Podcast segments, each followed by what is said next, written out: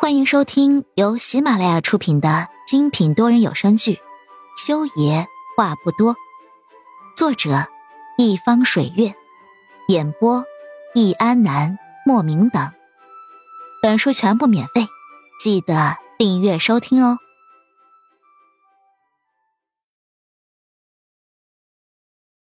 第六十四集，因为裴丽丽的事情，何燕下午的工作。一直不在状态，甚至好几次的叫错了班上小朋友的名字。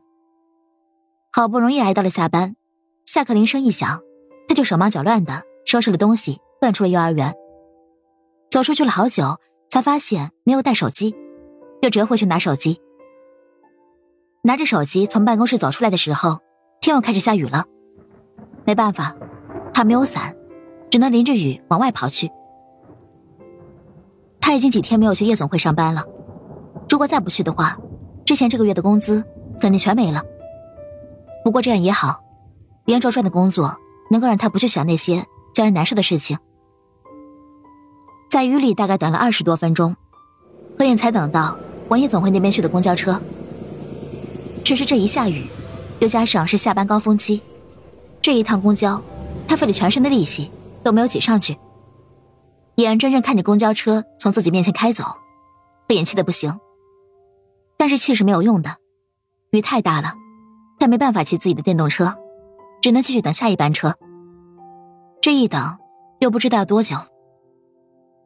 就在何眼盯着自己的手表，眼睁睁的看着时间流逝的时候，一辆奔驰车停在了他面前，车窗摇下，车里面的肖令阳对着何眼招手：“快上来。”肖令阳。何眼见到开车的是肖令阳，叫了一声：“你怎么在这儿？”学姐，快上来，雨很大，你不要淋感冒了。肖令阳一边说着话，一边伸手将何燕这一侧的车门给打开了。我刚好从这边路过，本来在那边道上的，看到你没有赶上公交车，就开过来了。你要去哪？我捎你过去。何燕本来是不想麻烦肖令阳的，但是如果再等公交车的话，他可能上班真的要迟到了。想了想。他还是上了车。一上车，肖令阳就拿了一张干净的大毛巾，将他湿漉漉的身子裹住了。学姐，快擦擦，这个天气太可恶了，说下雨就下雨。肖令阳一边说，一边贴心的将车上的空调打开了。何燕擦干了头发之后，对肖令阳表示感谢。今天要不是他，他铁定又要迟到了。这一天天的总是迟到，对于何燕这种特别有时间观念的人来说。还真是一件特别难受的事情。哼，学姐你不需要跟我客气，我也是顺路。学姐你去哪呀？肖令言憨厚一笑，扭头看着何眼。他觉得几天不见，何眼又漂亮了一些。也不知道是不是因为淋了雨，她整个人呈现出来了一种凌乱的美，朦胧又凌乱，加上她本来就软软的性子，让肖令阳有了一种置身于江南水乡的感觉。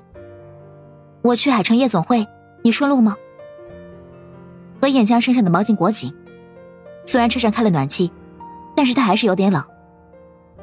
他的话说出来之后，焦令阳沉默了一下。夜总会，学姐，你去那里？我在那里上班。何燕知道肖令阳在想什么。这么些年，每当他跟别人说起自己在夜总会上班的时候，总有少数人。会露出这样的神情，仿佛那是个什么肮脏的地方一样。那个地方是很脏，但是并不是每个在那里的人都是脏的。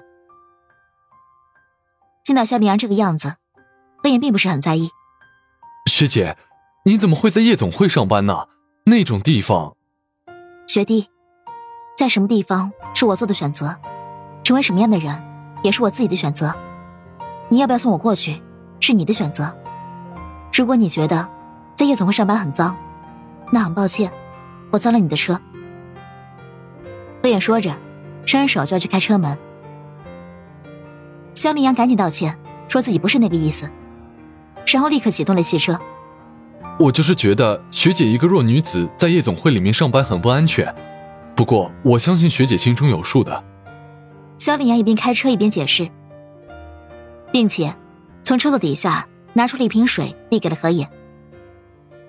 大概是因为肖女士那一闹，何野接过肖林安手里的矿泉水的时候，很是谨慎。看到这瓶水没有被开启过的痕迹，才放心的打开水喝了一口。在这之后，肖林安一直在解释自己没有瞧不起何野的工作的意思，只是担心何野的安全。何野没有说话，全程只是笑了笑。二十分钟之后，肖令阳的车顺利的停在了夜总会门口。何影下车之前拿出了手机。问了肖令阳的手机号码，加上了他的微信。肖令阳见到何眼加上了自己的微信，心里高兴不已。目送着何眼下了车，进了夜总会的门之后，才重新启动车子离开。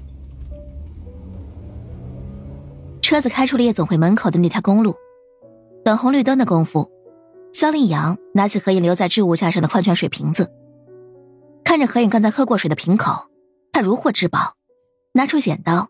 将这个瓶口剪了下来。